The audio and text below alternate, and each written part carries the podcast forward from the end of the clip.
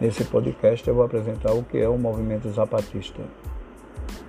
Ele surgiu como uma guerrilha armada que derrubou o presidente do México em 1910 e hoje é uma importante força política no país.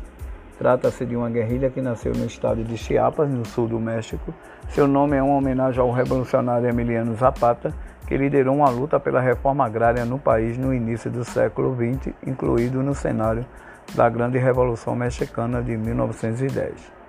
Os zapatistas ganharam fama internacional no dia 1 de janeiro de 1994, quando uma milícia com homens encapuzados, o Exército Zapatista de Libertação Nacional, ocupou as prefeituras de diversas cidades na região de Chiapas.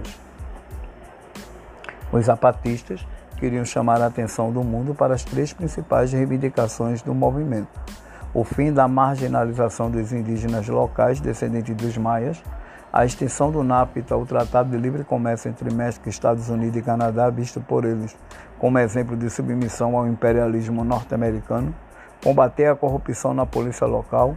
Pela primeira vez na história, a luta armada não foi empregada para derrubar o sistema, mas para exigir a inclusão nele. Os zapatistas queriam a abertura do diálogo e o reconhecimento dos índios na discussão do sistema democrático.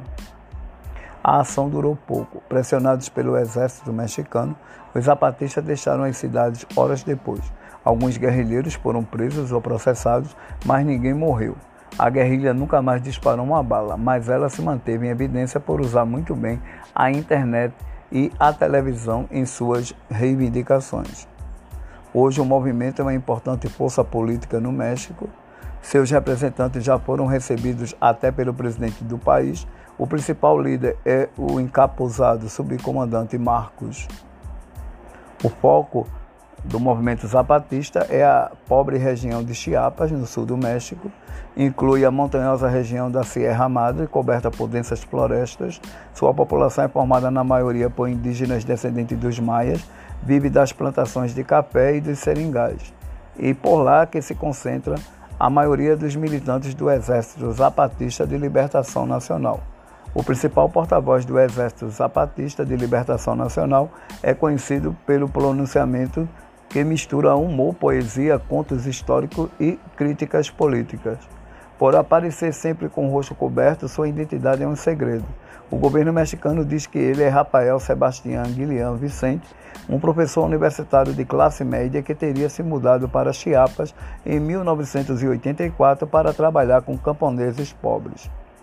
O símbolo do movimento é o grande guerrilheiro né, é, chamado de Emiliano Zapata. Defensor de uma reforma agrária radical, o inspirador do movimento zapatista apoiou um grupo armado de revolução que derrubou o ditador Porfírio Dias do governo do México em 1910. Com o novo presidente Francisco Madeiro, jogou o exército do país contra sua guerrilha Zapata rompeu com o novo dono do poder e começou uma reforma agrária por conta própria. Liderou uma campanha de guerrilhas contra grandes proprietários, ordenou execuções e distribuiu as terras das fazendas ocupadas. Foi assassinado em 1919 numa emboscada preparada por inimigos políticos.